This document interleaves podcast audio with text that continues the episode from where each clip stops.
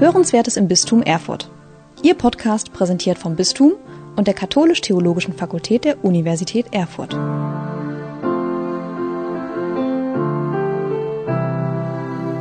Ich habe mich eigentlich seit 2007 mit diesem Komplex Befähigung befasst. Ich hatte als Generalsekretär und auch die Mitarbeitenden in der Zentrale des Deutschen Caritasverbandes tickten ähnlich, war für uns sozialpolitischer Fortschritt, war eine Weiterentwicklung von Gesetzen.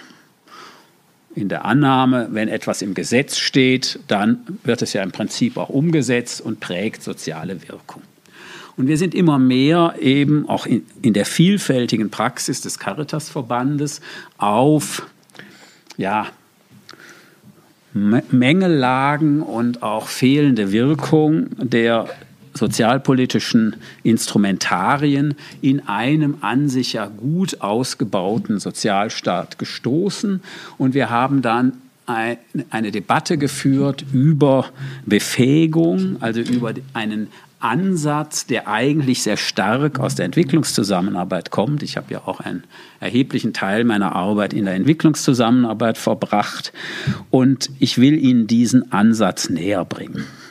Also, wo, woher, wo, was ist der Ausgangspunkt der Überlegungen? Ich denke, der Ausgangspunkt ist oder sollte sein, dass in Deutschland, wie anderes auch, die, die Chancen, die Menschen im Leben haben, im starken Maße bestimmt sind durch den Zufall der Geburt. Also Kinder werden in Familien hineingeboren, die arm oder wohlhabend sind. Sie haben Eltern, die sie ermutigen oder an ihrer Entwicklung hohen Anteil nehmen, die selbst Bildung erfahren haben und diese hochschätzen oder ihre Kinder weniger unterstützen können. Und wer ermutigt wird, der dem, der traut sich mehr zu, ihm wird mehr zugetraut, so entwickelt er die Überzeugung, dass er handeln kann und Wirkung erzeugt und so verstärken sich die sozialen Unterschiede, mit denen Kinder ins Leben starten. Das ist nicht nur in Deutschland so, das ist in vielen anderen Ländern so. Und die Antwort des Sozialstaats ist Umverteilung und Umverteilung mildert natürlich soziale Ungleichheit. Das leistet der deutsche Sozialstaat in einem erheblichen Ausmaß. Aber Umverteilung reicht nicht, um Menschen stark zu machen, damit sie ihr Leben in die eigenen Hände nehmen können. Und wenn der Zufall von Geburt und sozialer Herkunft weiterhin so stark wirkt, wie er heute wirkt, dann gibt es viele Menschen und weiterhin viele Menschen, die vom Sozialstaat zwar versorgt, aber nicht gestärkt werden. Ähm, also das ist will ich jetzt machen. Ich werde etwas zum Befähigungsansatz sagen. Ich, ich werde etwas über die blockierte Bildungsgerechtigkeit in Deutschland sagen, einige Dinge über die Blockade im Sozialstaat und auch über Vorbehalte gegen diesen Befähigungsansatz. Und dann, denke ich, können wir in eine Diskussion treten. So, der einflussreichste konzeptionelle Wegbereiter des Befähigungsansatzes ist der indisch-amerikanische Philosoph Amartya Sen. Ja, ähm, der ist insofern interessant, weil er einerseits ein weltbekannter Top-Ökonom ist, aber im Gegensatz zu vielen Top-Ökonomen eben stark geprägt ist von der Erfahrung in Indien aus seiner Jugendzeit er kam selber aus privilegierten Verhältnissen, aber die Armut und die Gewalt in, in, im Indien seiner Jugendzeit stark miterlebt hat und das hat sein wissenschaftliches Werk geprägt. Und Zen hat sich sehr stark mit Gerechtigkeitsfragen befasst. Das ist auch nicht zwingend der Schwerpunkt der meisten wissenschaftlich arbeitenden Ökonomen. Und ähm, ja, hat eigentlich die Frage gestellt, wenn wir über Gerechtigkeitsfragen sprechen, dann über, fragen wir ja immer, sind ja, ist die Verteilung gerecht? Also wir sprechen über Verteilungsfragen und Zen hat darauf hingewiesen, wenn wir darüber sprechen, dann müssen wir uns natürlich müssen wir uns zuerst fragen, Gleichheit oder Ungleichheit von was? Von was auf was wollen wir uns fokussieren? Und normalerweise fokussieren wir uns auf Einkommen und Vermögen. Wirtschaftliche Ressourcen. Die sind natürlich sehr wichtig, das ist in keiner Weise zu leugnen. Aber Amartya Sen hat eben sehr stark darauf hingewiesen, wirtschaftliche Ressourcen sind ein Mittel, sie sind nicht das Ziel ähm, der menschlichen Existenz und nicht die wirtschaftlichen Ressourcen sind eigentlich entscheidend für unsere Wohlfahrt, sondern die Handlungsoptionen, die sie ermöglichen. Ja. Es geht also Zen in seinem Ansatz um Erweiterung von Handlungsoptionen ähm, und ja, über die Erweiterung realer Freiheit. Er hat Armut konzipiert als einen Mangel an fundamentalen Verwirklichungschancen und sah Entwicklung als einen Prozess der Erweiterung realer Freiheiten. Und äh, diese Verwirklichungschancen oder im Englischen wird von Befähigung gesprochen, Capability, die dadurch leitet sich dieser Ansatz der äh, des Befähigung, des Namens Befähigungsansatz ab, aber es geht nicht nur und ausschließlich um individuelle Fähigkeiten, die sind natürlich ganz wichtig, sondern es geht um den gesamten Raum von Möglichkeiten, den Menschen offenstehen. Ich hoffe, dass das im weiteren Verlauf des Vortrags dann noch deutlich konkreter wird. Und diese Verwirklichungschancen, die Menschen haben oder eingeschränkt oder sehr weitgehend haben, bestimmen eben, welche Lebensentwürfe sie realisieren können und wie umfangreich ähm, sie also ihr Leben verwirklichen können, ein Leben zu führen, das sie mit guten Gründen führen wollen. Also ob sie, wie sie sich ernähren, wie sie ausgebildet sind, was sie arbeiten, ob sie eine Familie gründen, ob sie eigene Ambitionen verwirklichen können, ob sie so, soziale Kontakte pflegen, sich an der politischen Debatte beteiligen und ob die Art und Weise, wie sie leben, ihnen Selbstachtung ermöglicht. Ja, also der, wirklich, der, der Raum der Möglichkeiten und das, was Menschen aus ihren Möglichkeiten machen. So, jetzt ist ein entscheidender Punkt, also ich bin noch in diesem in dem kurzen Teil, der mehr diesen theoretischen Background des Befähigungsansatzes erklärt. Ja. Jetzt ist es sehr entscheidend in der Sichtweise des Befähigungsansatzes, dass nicht nur die Ressourcen allein entscheidend sind, ja, sondern auch etwas, was in diesem Ansatz Umwandlungsfaktoren genannt wird. Also es geht nicht allein um die Ressourcen, sondern über welche persönlichen Fähigkeiten verfüge ich oder wie sind die Umweltbedingungen, die politischen Bedingungen, äh, meine persönlichen Ressourcen dann auch in Freiheit und Handlungsoptionen umsetzen zu können.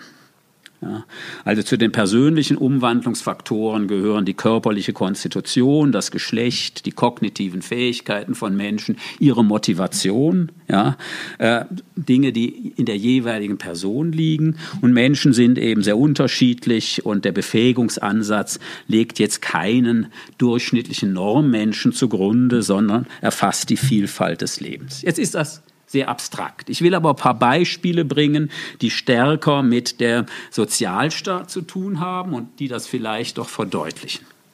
Ja, also Wenn Menschen aufgrund einer sehr langen Arbeitslosigkeit das Vertrauen in ihre Fähigkeiten verloren haben, dann scheitern sie auch an Stell bei, beim Zugang zu Stellen, die sie mit ihren Qualifikationen ausfüllen könnten.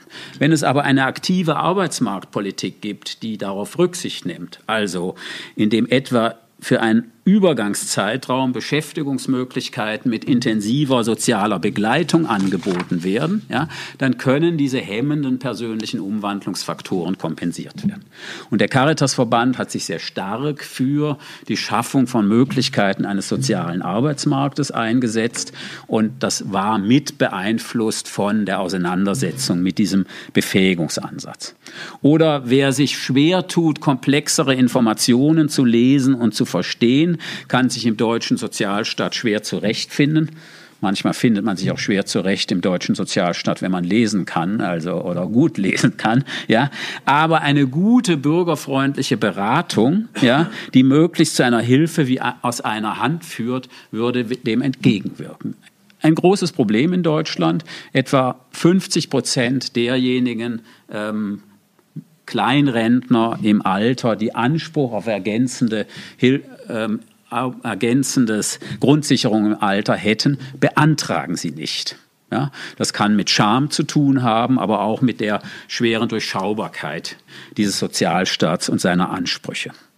Oder, ich meine, wer in Deutschland dauerhaft und legal lebt, hat Zugang zu einem im internationalen Vergleich guten Gesundheitswesen, aber viele Menschen ähm, ja, nutzen zum Beispiel Angebote zur Prävention und Vorsorge nicht, nicht, weil sie nicht den Rechtsanspruch hätten, sondern weil ja, sie nicht den Zugang finden. Und das kann natürlich an der mangelnden Bereitschaft liegen oder der Fähigkeit, sich zu informieren oder der fehlenden Kraft, gesundheitlich schädliches Verhalten zu verändern.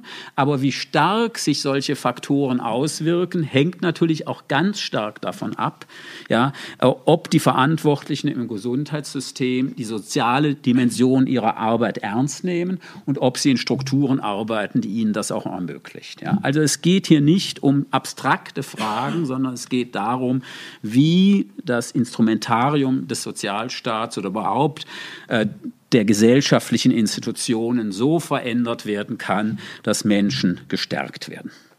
Und wie jetzt diese Beispiele zeigen, sind das, was in diesem Ansatz theoretisch als persönliche und soziale Umwandlungsfaktoren benannt wird, ist veränderbar. Also auch ungünstige persönliche ja, Beschränkungen können gemildert oder in ihrer Wirkung aufgehoben werden, wenn eben die soziale Infrastruktur geeignet darauf reagiert. Und eigentlich ist das eine optimistische Botschaft. Äh, und jede Politik, die also Menschen stärken will, muss eben diese Faktoren mit im Blick haben. So, jetzt beeinflusst dieser Ansatz auch unser Verständnis von Gerechtigkeit. Ja? Also wir konzentrieren uns ja in Gerechtigkeitsdebatten sehr häufig auf verteilungspolitische Fragen, deren Bedeutung ich in keiner Weise ähm, äh, in Abrede stelle. Ja? Gleichzeitig akzeptieren wir aber auch Ungleichheit, zumindest zeigen das viele Umfragen zu Gerechtigkeitsvorstellungen. Wir akzeptieren Ungleichheit, wenn sie mit Leistungen äh, zu rechtfertigen ist, trotz aller Kontroversen, was denn genau Leistung ist und äh, wie man also Leistungsunterschiede dann eben auch in Entlohnungsunterschiede äh, ausdrücken soll. Ja. So, Ganz wichtig ist in unserer Gerechtigkeitsdiskussion Chancengerechtigkeit. Aber die Frage ist ja, was das genau heißt. Es gibt ein sehr enges Verständnis von Chancengerechtigkeit und da kommt es eben darauf an, dass Diskriminierung unterbunden wird. Also es soll keine Diskriminierung nach Geschlecht, sozialer Herkunft oder ethnischer Herkunft geben. Also der Zugang zu Bildungsoptionen oder Arbeitsstellen soll schlicht nach dem Leistungspotenzial erfolgen, das Bewerberinnen und Bewerber zeigen. Ja, aber wenn man das so eng fasst, dann kommen natürlich viele Menschen aus dem Abseits der Gesellschaft oder aus äh, prekären Familien kommen nicht zum Zuge. Nicht, weil sie in dem konkreten Fall einer Bewerbung diskriminiert wurden, sondern weil sie nie in der Lage waren, diese Leistungspotenziale zu entwickeln, die jeweils entscheidend sind.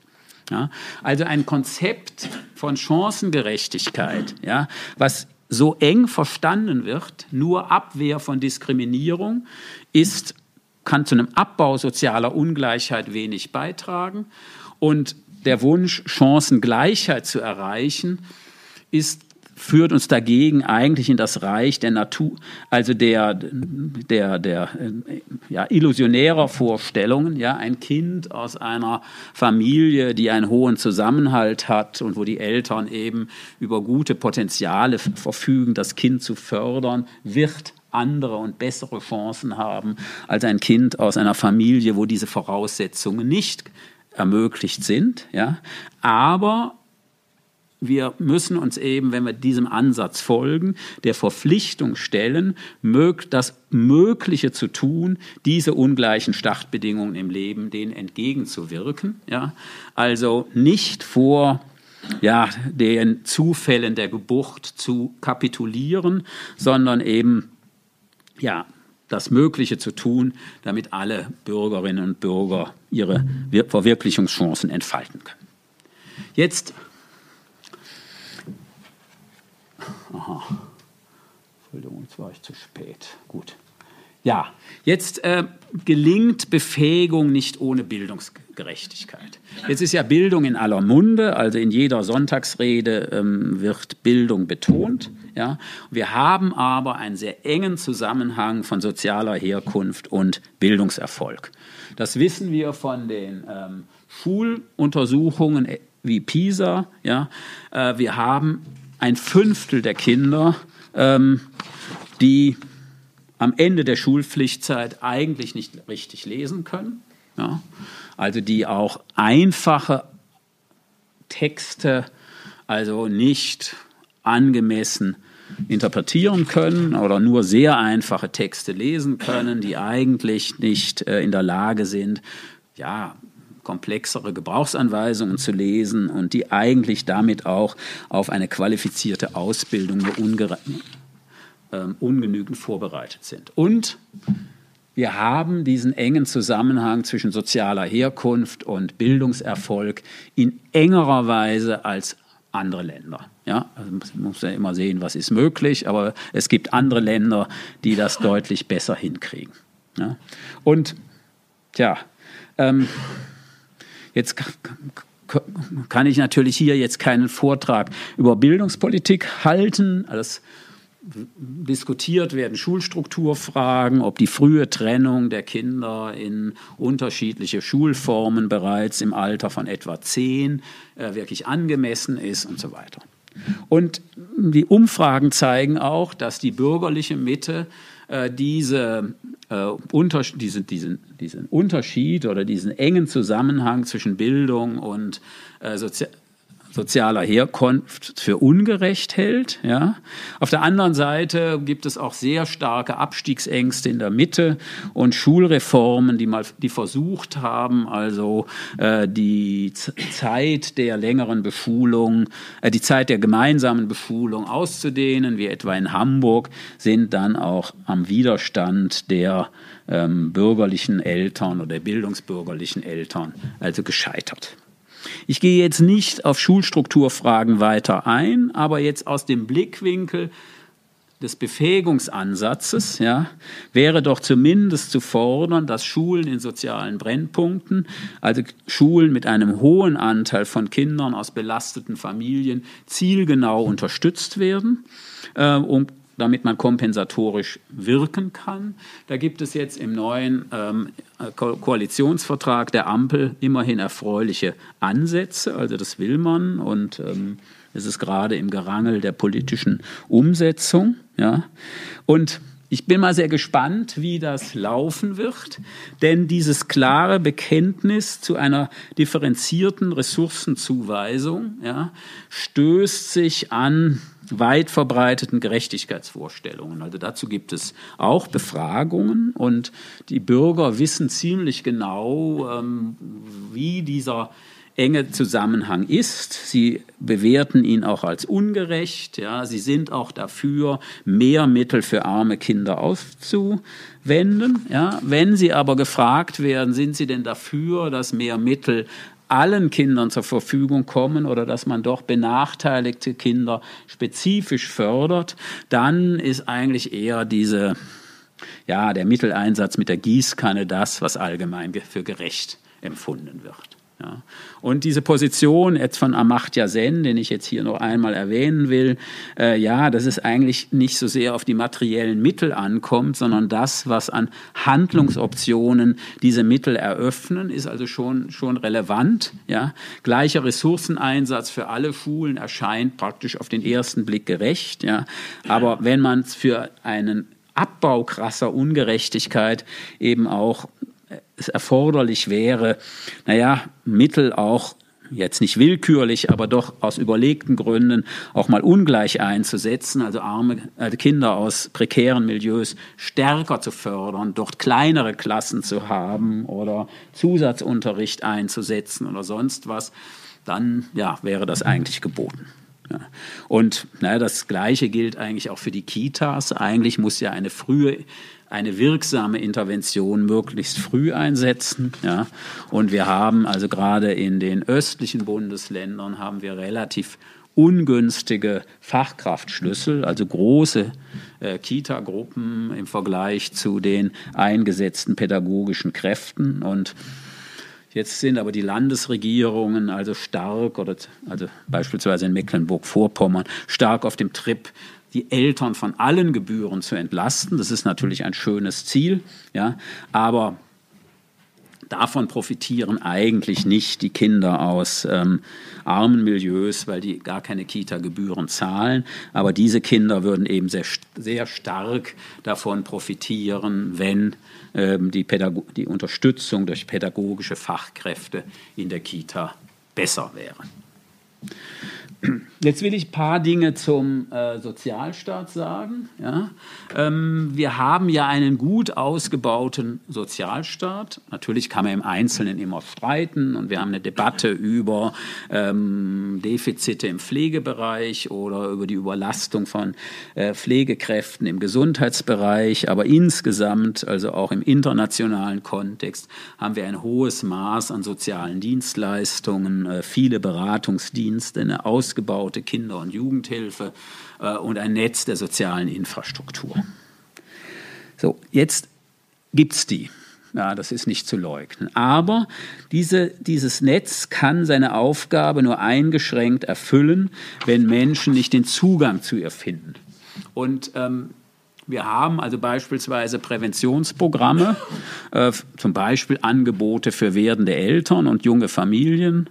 Ähm, und diese Angebote werden, das ist untersucht worden, von Eltern mit hohem Bildungsstand deutlich häufiger wahrgenommen als von Eltern mit geringem Bildungsstand. Gerade zum Beispiel äh, Hilfen, Geburtsvorbereitungskurse oder äh, die Hebammen, die nach der Geburt Familien unterstützen. Da gibt es ein eklatantes Missverhältnis, dass ähm, gerade Familien, bei denen wir oder alleinerziehende Frauen, bei denen wir vermuten müssen, dass der Unterstützungsbedarf besonders hoch ist, sie diese Angebote nicht ähm, wahrnehmen. Und das liegt nicht daran, dass diese Angebote Geld kosten, denn sie sind kostenlos, sondern und alle haben den Anspruch auf diese Leistung. Das liegt jetzt, äh, wie Tiefeninterviews zeigen, sehr stark daran, welche selbst, welche ja, Wahrnehmung, welche Selbstwirksamkeit diese Eltern haben, wie sie ihre Selbstwirksamkeit ihre Kompetenzen einschätzen, also Eltern, die überzeugt sind, ihre Gesundheit, ihr Leben in die Hand nehmen zu können, äh, informieren sich dann auch aktiv und mach, nutzen solche präventiven Angebote, äh, suchen sie gezielt aus, informieren sich und Eltern mit geringen Kompetenzüberzeugungen äh, machen das zum Teil eben nicht oder sehen sich von diesen Angeboten überfordert oder sind entmutigt. Und da kann man nicht jetzt sagen, na ja, Gott selbst schuld, die Leute müssen sich halt informieren, sondern man muss sich überlegen, was man tun kann, um diese Zugangsbarrieren oder das, ja, dieses Präventionsdilemma, dass gerade diejenigen, die Angebote nicht nutzen, die sie eigentlich am dringendsten brauchen oder zu wenig nutzen, wie man das überfordert äh, wie man das überwindet, ähm, das ist eine Frage, die, die sich der die Akteure im sozialen Bereich eben also stellen müssen. Ja. Und ähm, Selbstwirksamkeit zu fördern, ist eben ein wesentlicher Schlüssel ähm, für eine Politik der Befähigung. Und ich habe den, Ar den Arbeitsmarkt erwähnt oder die Arbeitsmarktpolitik. Also ähm, wer eben große Schwierigkeiten hat, den Alltag zu organisieren, wird den Sprung in den regulären Arbeitsmarkt nicht bewältigen. Aber ähm, der, der, der, Gang zur Schuldnerberatung oder die Klärung der persönlichen Verhältnisse, die Teilnahme an einer öffentlich geförderten Beschäftigung, in der auf die Beschränkungen Rücksicht genommen wird, das können alles realistische Ziele sein, die Menschen erfolgreich bewältigen können. Und ein sensibles Fallmanagement hat eigentlich diesen Auftrag, genau das zu tun. Und wir sind gerade in einer Reform äh, der, des Arbeitslosengeldes 2 oder beziehungsweise von Hartz IV ähm, und hin zu einem Bürgergeld. Also das ist, Bürgergeld ist im Wesentlichen eigentlich nur ein neuer Name. Aber in diesem Gesetzentwurf sind jetzt viele äh, ja doch, ich glaube, ganz positive Ansätze, also diesen Sanktionsknüppel eben zurückzustellen und stärker eben die individuelle Förderung äh, in den Mittelpunkt der Beratungsleistung des Jobcenter zu stellen. Oder Patenschaften können ein wichtiges Feld, äh, können ein wichtiges ein Instrument sein, um Selbstwirksamkeitserfahrungen zu ermöglichen, also ehrenamtliche Paten, äh, die als Mentoren eine gewisse Zeit lang mit einem Kind oder einem Jugendlichen aus belasteten Milieus zusammenarbeiten oder sich treffen mit ihnen, Freizeit verbringen, äh, ein, als gewisses Rollenmodell dienen, sie ermutigen, ähm, ihnen neue Erfahrungen ermöglichen und so weiter. Und es gibt also durchaus ähm, empirische Untersuchungen, dass das das prosoziale Verhalten von Kindern stärkt, dass es ihre Fähigkeiten stärkt, jetzt schulisch auch etwas ähm, ja, Interesse und Motivation zu entwickeln, wobei der Schwerpunkt jetzt gar nicht auf Lernen liegt, oder eben auch eine Ausbildung durchzuhalten, also ehrenamtliche Mentoren, die einen äh, Jugendlichen begleiten, der Schwierigkeiten hat, eine duale Ausbildung durchzuhalten, die können einen wahnsinnigen ähm, Unterschied im Leben eines Jugendlichen oder eines Kindes machen. Ein Problem dieses Sozialstaats ist auch seine Versäulung. Also das ist jetzt ein bisschen, ähm, ich versuche jetzt dieses Problem Ihnen nicht in allzu starkem Sozialpolitik chinesisch zu erklären. Ja. Wir haben ja ganz viele Institutionen, also äh, die ihr, ihre jeweiligen ähm, Zuständigkeitsgrenzen und Kom äh, kom ja, Kompetenz äh, Abgrenzungen haben. Ja. Und oft ist die Zusammenarbeit dieser Institutionen erschwert, was auch mit Regelungen über ähm, Kostenübernahme, ähm, Bestimmungen und so weiter zusammenhängt. Ja. Also ich mache mal ein Beispiel. Ja. Die Kinderärzte in Nordrhein-Westfalen oder die, deren Gesellschaft haben ein Modellprojekt gemacht und sie haben sozialpädagogische Fachkräfte stundenweise in Kinderarztpraxen eingesetzt. Und die waren dort als Lotsen tätig, um den Eltern oder meistens sind es ja die Mütter, die mit einem kranken Kind in die Kinderarztpraxis kommen, dabei zu unterstützen, wenn sie eben noch anderes brauchen als jetzt nun ähm, ein, ein, ein Rezept, weil das Kind krank ist. Das hat sich als extrem wirksam erwiesen und die dort in der Praxis tätigen ähm, also Fachkräfte oder die, die Sprechstundenhilfe oder der Arzt oder die Ärztin konnten das dann auch so steuern. Also wenn die wussten, naja, also drei Vormittage in der Woche ist diese sozialpädagogische Fachkraft da. Und bei Familien, wo wir das Gefühl haben, naja, hm, da wäre eigentlich mal ein Zugang auch zu einer Sozialberatung günstig, ja, haben sie die Termine dann so geschoben, dass die Familie kam oder die Mutter mit dem Kind kam, wenn diese sozialpädagogische Fachkraft da war. Ist eigentlich eine super Idee. Jetzt, die um, jetzt denkt man ja, naja, also ist ich meine, klar, kostet Geld, ja, äh, aber es ist ja auch nicht in allen ähm, Kinderarztpraxen erforderlich, sondern vielleicht könnte man ja mal in denen anfangen, die jetzt also stark in sozialen Brennpunkten äh, angesiedelt sind. Die Blockade ist, dass die Krankenkassen das nicht dürfen. Die Krankenkassen finanzieren sich aus den Beiträgen der Versicherten, der gesetzlich Versicherten. Äh, sie haben einen klaren Leistungskatalog. Solche sozialpädagogischen präventiven Maßnahmen gehören nicht dazu. Die Kommunen könnten das, aber die Kommunen ächzen natürlich ohnehin schon äh, oft unter bestimmten Aufgaben oder haben so das Bild, naja, der Bund schiebt uns dauernd irgendwelche Aufgaben zu. Ja? Und ähm, so unterbleibt eigentlich ein Ansatz, der durchaus wirksam wäre.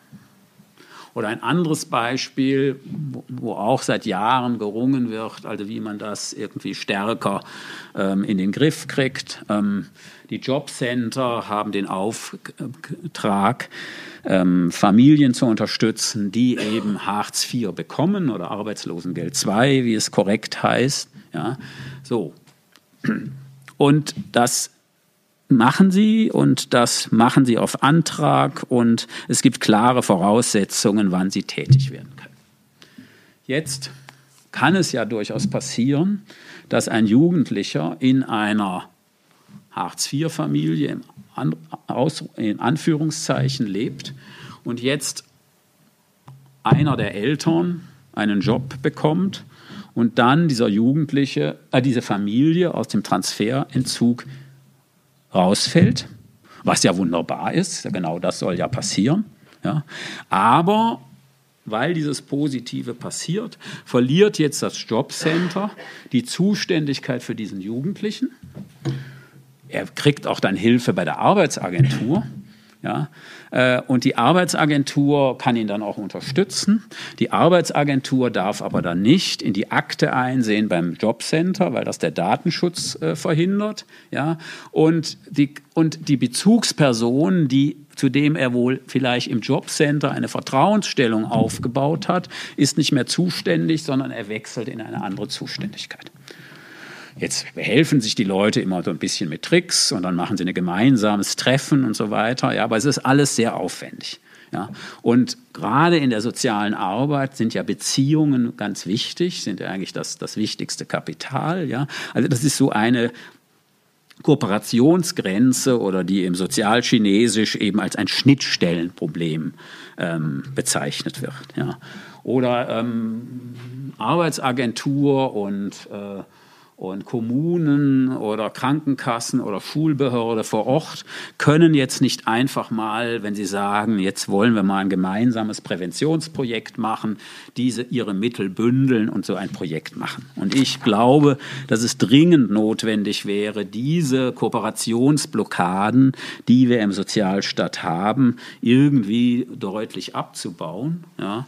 Und ähm, weil ja Menschen Problemlagen haben, die sich nicht unbedingt immer an die Zuständigkeiten des deutschen Sozialstaats halten. Also in der Regel haben ja Leute sehr unterschiedliche Problemlösungen, ja, äh, Probleme und insofern ist da eine deutlich bessere äh, Kooperation ähm, ja, vonnöten.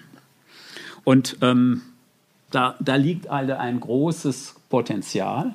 Ja, und ich glaube, neben eben diesen ganzen gesetzlichen Fragen, die wir eben vielfach diskutieren, wie hoch sind die Leistungen, äh, wie hoch werden, welche Kosten werden übernommen und so weiter, die natürlich für die sozialstaatlichen Regelungen dringend äh, die, die wichtig sind und die man natürlich immer klar gesetzlich regeln muss, haben wir eben auch die Frage, wie läuft die Kooperation auf der untergesetzlichen Ebene.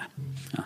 Ich hatte eine, das war für uns im Caritas-Verband eine extrem spannende äh, Geschichte. Wir haben eine Zeit lang ausgewertet, die 400 Kreise, die es in Deutschland gibt, ausgewertet, äh, wie hoch ist der Anteil der Jugendlichen, die die Schule ohne einen Abschluss verlassen.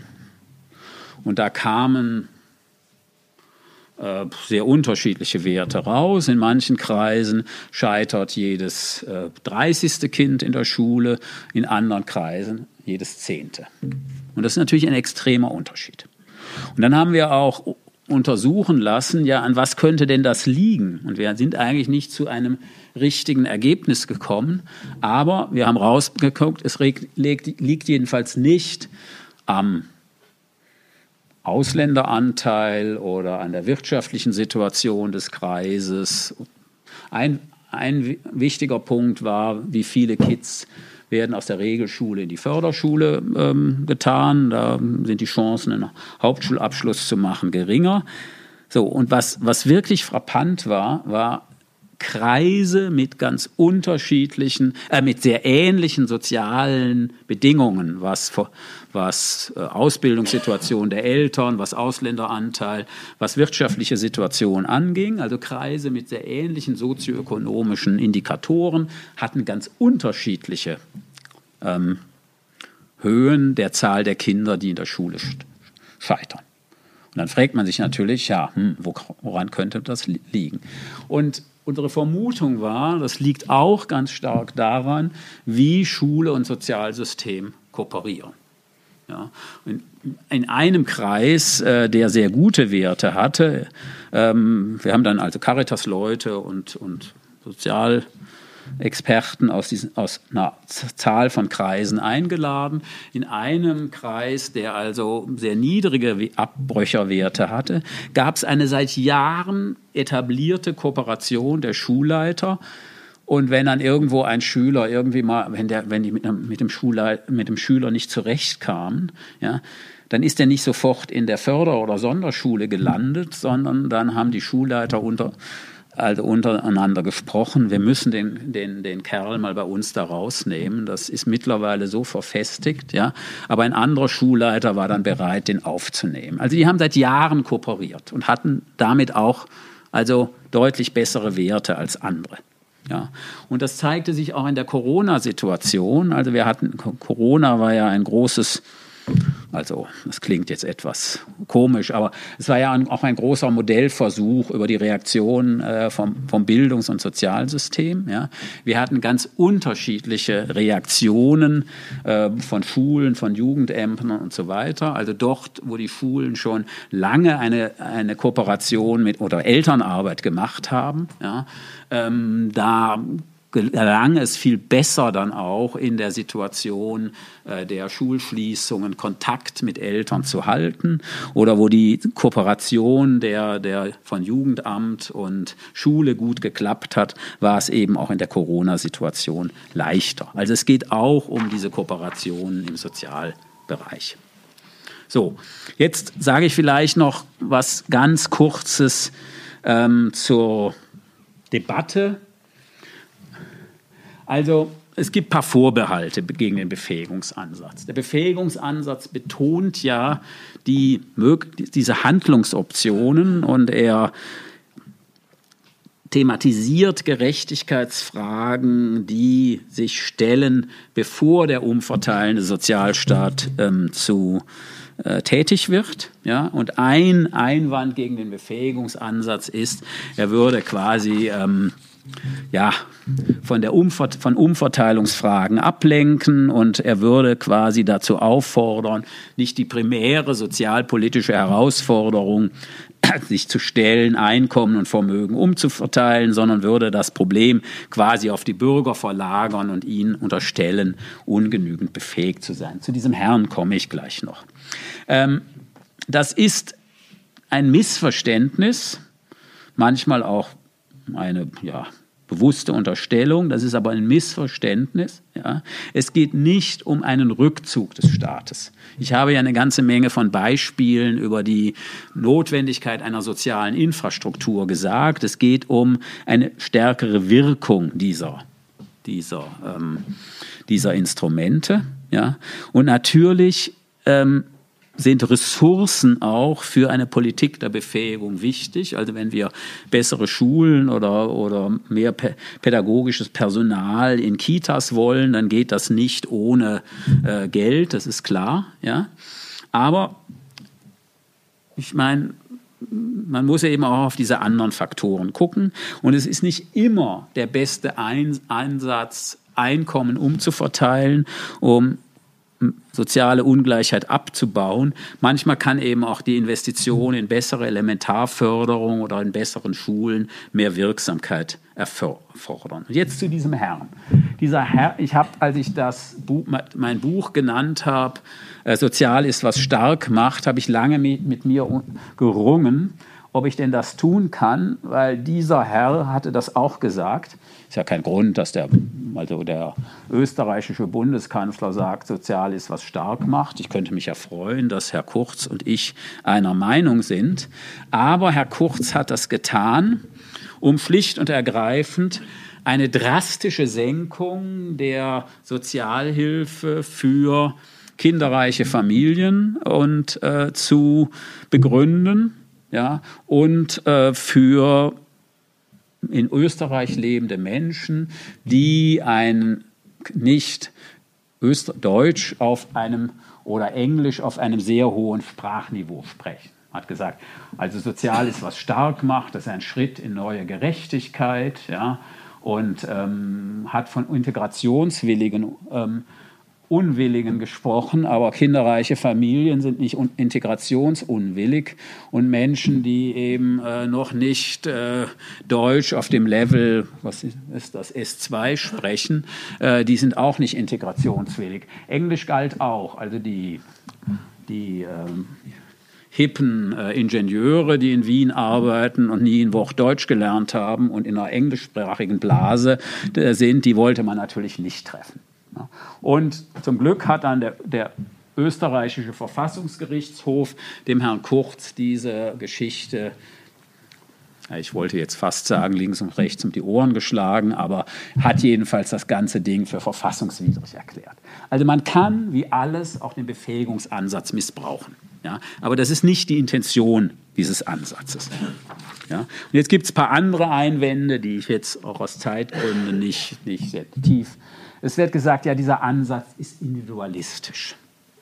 Ja, der ist ein Stück weit individualistisch, ja, weil es letztlich darum geht, dass Menschen ihre Potenziale entfalten können.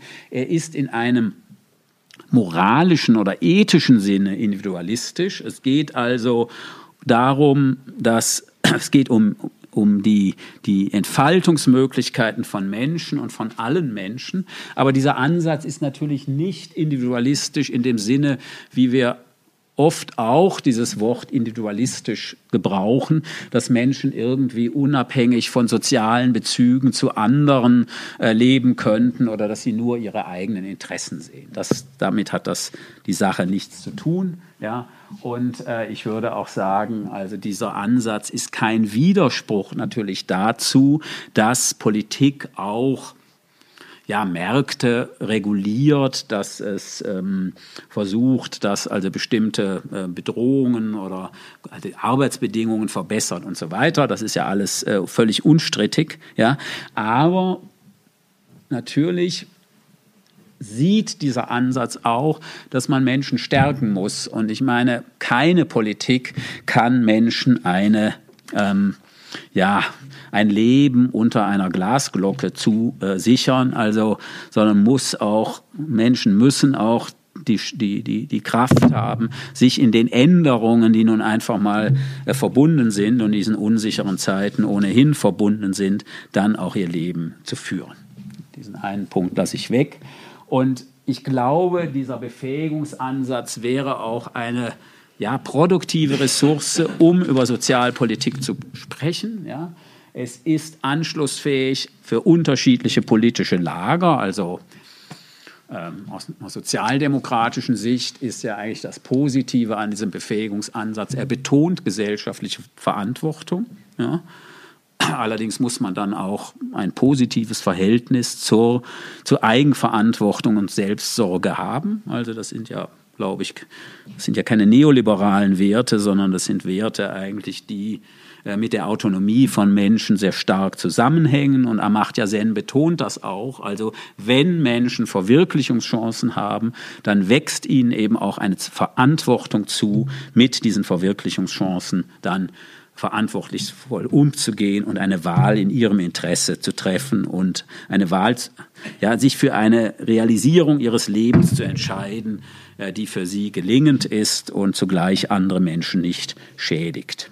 Ja, ähm, oder ich meine, man könnte ja auch aus, aus Sicht der Union sagen, die ja nun immer äh, stark mit dem christlichen Menschenbild operiert, aber das christliche Menschenbild ja auch äh, umsetzen muss in, ähm, ja, in eine säkulare Sprache, die auch in der heutigen Gesellschaft verstanden werden kann.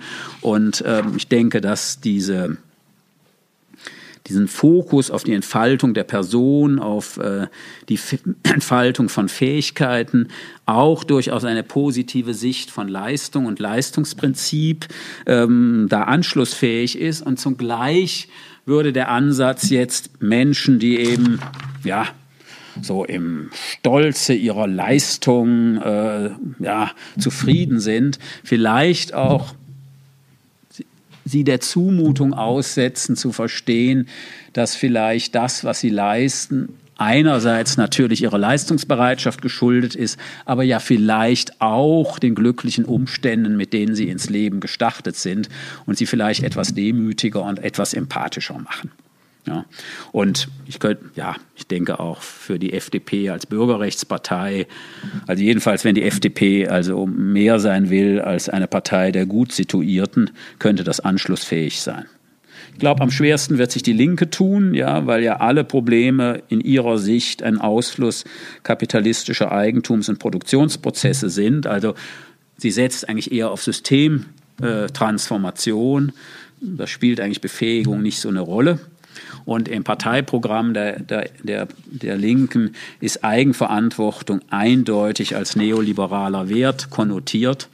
Allerdings, wenn ich das so beobachte, also dort, wo die Linke an der Regierung ist, da beteiligen sich also sei es notgedrungen oder aus Überzeugung, also die dort handelnden Minister durchaus machen die auch Projekte, die aus dem, der Sicht einer, einer Befähigungsperspektive gut begründbar sind. Also ich plädiere dafür, stärker auf diese Sozialpolitik unter diesem Blickwinkel zu sehen, ohne ähm, jetzt andere Gerechtigkeitsfragen wie Verteilungsfragen zu ignorieren.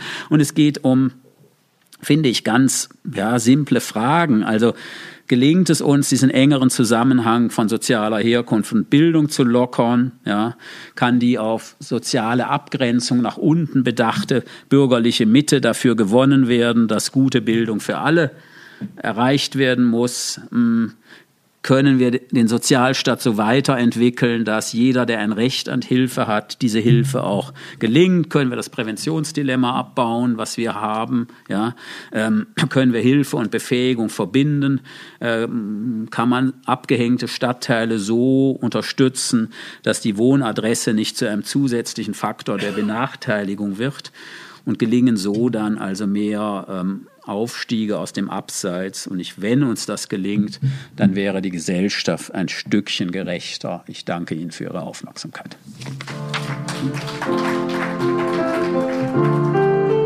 Sie hörten Hörenswertes im Bistum Erfurt. Ihr Podcast präsentiert vom Bistum und der Katholisch-Theologischen Fakultät der Universität Erfurt.